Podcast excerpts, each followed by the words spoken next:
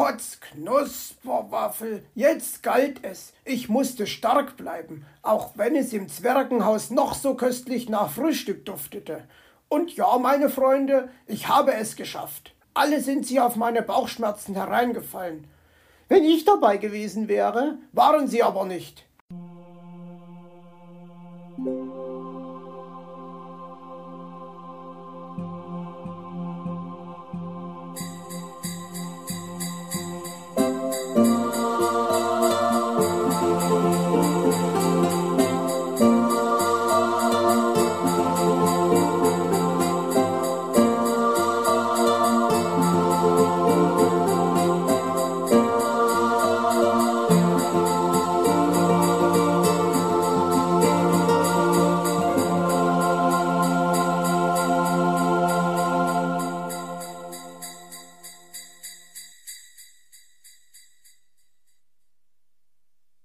Bauchschmerzen.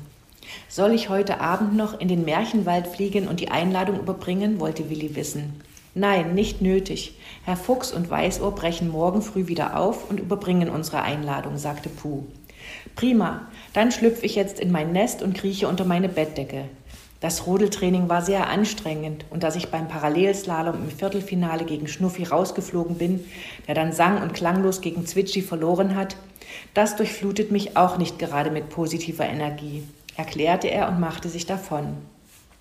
Darf ich dich noch um ein kleines Interview zu der neuen Rodelstrecke bitten? versuchte Paul Kautz ihn aufzuhalten. Doch als Willi nicht reagierte, sprach er seine Schlussworte. Ich bedanke mich fürs Zuhören und wünsche allen an den Radiogeräten noch einen schönen Abend und eine gute Nacht.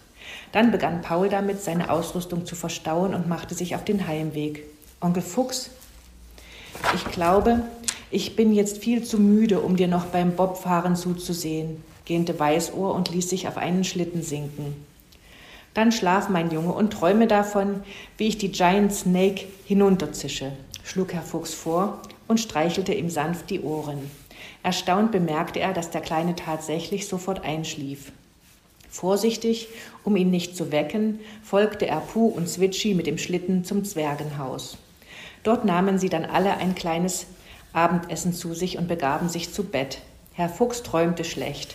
Er sah Frau Elster, wie sie mit aller Kraft versuchte, Schnee zu räumen, den Schnee, den er hatte liegen lassen. Frau Elster hatte Blasen an den Flügeln und stieß Verwünschungen gegen ihn aus.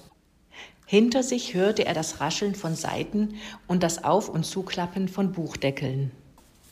Die Bücher verfolgten ihn und mahnten ihn, sie in die Bibliothek zu bringen. Herr Fuchs versuchte zu fliehen und stolperte beinahe über eine Pyramide mit Schneemännern, die einen neuen Anstrich brauchten. Er sprang darüber hinweg und lief Meister Schwarzrock in die Flügel, der versuchte, ihm Erbsensuppe einzuflößen. Kaum war er ihm entkommen, stand Frau Igel vor ihm mit einer Wärmflasche, die einen Riss in der Mitte hatte.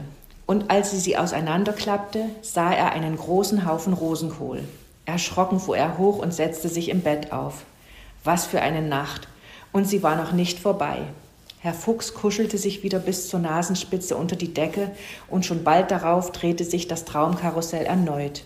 Er hörte Frau Elster sagen, Herr Seidenpelz ist sowieso viel geschickter als Sie und hörte sich darauf erwidern, lassen Sie mich mit Ihrem geschickten Maulwurf gefälligst in Ruhe. Borstel stürzte nun mit einem Korb auf ihn zu. Ich bringe Ihnen zwei Gläser Kürbiskompott mit schönen Grüßen von meiner Mutti. Sie hätten aber wenigstens ein bisschen streuen können. Beinahe wäre ich ausgerutscht. Und nun kam auch noch Meister Schwarzrock. Er hatte die Räumordnung im Schnabel und sagte, Gra, Sie sind Ihrer Verpflichtung nicht nachgekommen, Herr Fuchs. Natürlich nicht. Frau Elster ist doch so wild darauf, den Schnee zu räumen. Wie könnte ich da, verteidigte er sich. Wie Frau Elster auf den Ast über ihn gekommen war, wusste er nicht. Aber sie krakeelte, ich werde gleich fuchsteufelswild, wenn ich eine solche Frechheit höre. Auf einmal spürte er einen Schnabel im Rücken. Onkel Uhu lenkte ihn zur Bibliothek.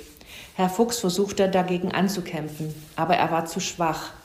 Als er durch die Tür geschoben wurde, lief er auf ein geöffnetes Riesenbuch zu. Er konnte lesen, was auf der rechten Seite stand. Die Schneekönigin. Dann sog ihn das Buch ein, und er erschrak so heftig, dass er mit klopfendem Herzen aufrecht im Bett saß. Draußen wurde es langsam hell, was er mit einem erleichterten Seufzer wahrnahm. Dann sah er hinüber zu Weißohr, der friedlich schlief, und ihm fielen die Augen noch einmal zu. Geweckt wurde er von Kaffeeduft und von Weißohr, der rief: Onkel Fuchs, das Frühstück ist fertig. Puh hat Knusperwaffeln für uns gebacken. Ehe er sich besann, erwiderte er: Ich bin sofort in der Küche. Er wollte gerade die Pfoten aus dem Bett schwingen, da fiel ihm ein, dass er doch Bauchschmerzen hatte, und er legte sich wieder hin und jammerte: Au weh! Mein Bauch. Es brummt und sticht darin herum. Kreuzspinne, wie das zwickt und zwackt.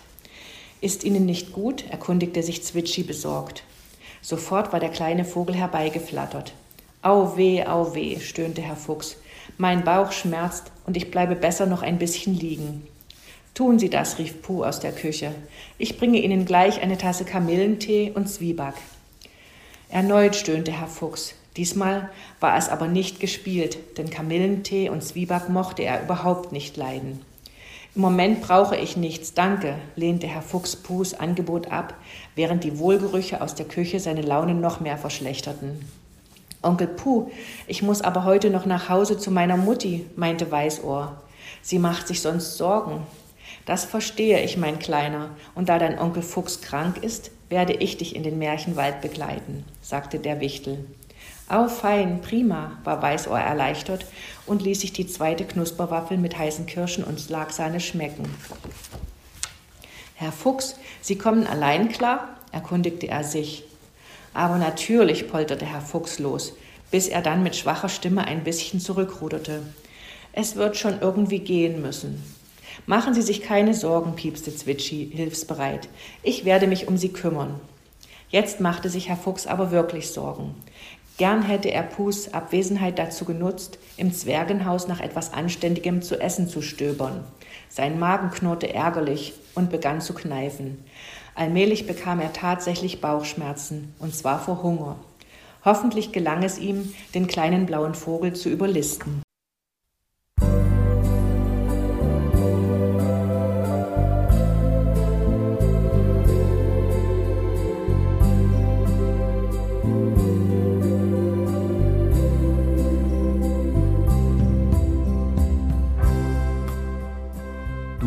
Hörtest eine Audioproduktion von Blinzeln Media, zu finden im Internet auf www.blindzellen.org. Blinzeln schreibt man in unserem Fall immer mit einem D in der Mitte. Wenn du uns gerne kontaktieren möchtest, so geht das einerseits per E-Mail an podcast.blindzellen.org oder du verwendest dafür unser Kontaktformular auf unserer Homepage direkt zu finden unter kontakt.blindzellen.org. Wenn du uns einen Audiobeitrag für die Sendung zukommen lassen möchtest, dann benutze doch hierfür am einfachsten unseren Podcast Anrufbeantworter. Den erreichst du im deutschen Festnetz unter der Telefonnummer 05165 439 461. Und wenn du aus dem Ausland anrufst, dann ersetze einfach die vorangegangene 0 gegen die Ländervorwahl für Deutschland. Das ist die 0049. Wir freuen uns über Lob, Kritik, eine Rezension oder Bewertung unserer Audioproduktion dort, wo du sie gehört hast. Konnten wir dich hiermit gut unterhalten und informieren? Du findest bei Blinzeln zahlreiche weitere Audioproduktionen aus allen Bereichen und zu allen Themen. Entweder bei uns auf der Homepage www.blinzeln.org oder dort, wo es Podcasts gibt.